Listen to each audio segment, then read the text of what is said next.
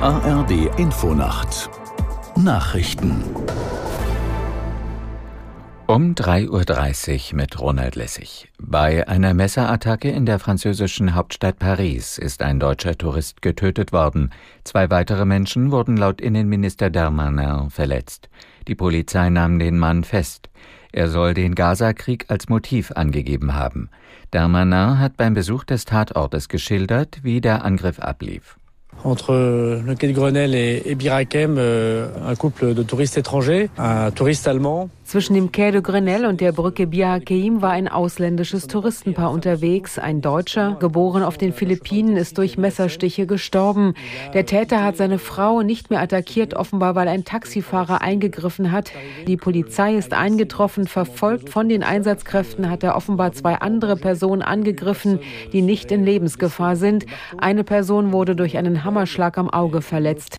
Frankreichs Innenminister Darmanin. Die zweite verletzte Person habe einen Schock erlitten. In Bayern sorgt der Schnee weiter für Probleme auf den Straßen sowie im Schienen- und Flugverkehr. In einigen Regionen war zudem der Strom ausgefallen. Aus der Nachrichtenredaktion Kevin Bieler. Zeitweise waren tausende Haushalte, besonders im Raum um München herum, ohne Strom. Das teilte der Netzbetreiber Bayernwerk mit.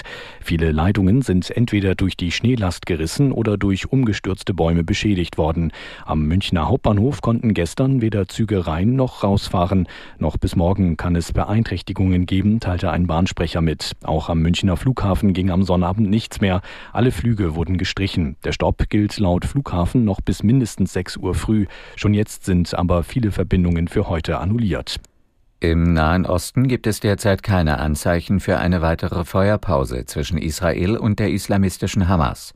Die Hamas teilte mit, sie wolle über eine Freilassung weiterer Geiseln erst verhandeln, wenn der Gazakrieg beendet sei.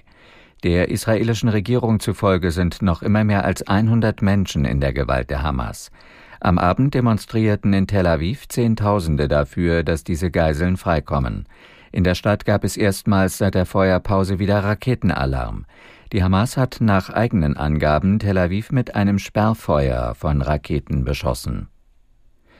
Bei der UN-Klimakonferenz in Dubai wird heute über Gesundheitsgefahren durch den Klimawandel gesprochen. Es ist das erste Mal, dass eine Weltklimakonferenz sich dem Thema widmet. Studien warnen davor, dass durch die Erderwärmung Mangelernährung zunehmen könnte. Das Wetter in Deutschland. Am Tage wechselnd bis stark bewölkt, zu Beginn im Osten und Südosten gebietsweise Schnee, im Verlauf nach Osten abziehend minus 5 Grad bis plus 4 Grad. Am Montag wechselnd bis stark bewölkt, im Verlauf von Westen und Südwesten aufkommende Niederschläge minus 4 bis plus 5 Grad. Das waren die Nachrichten.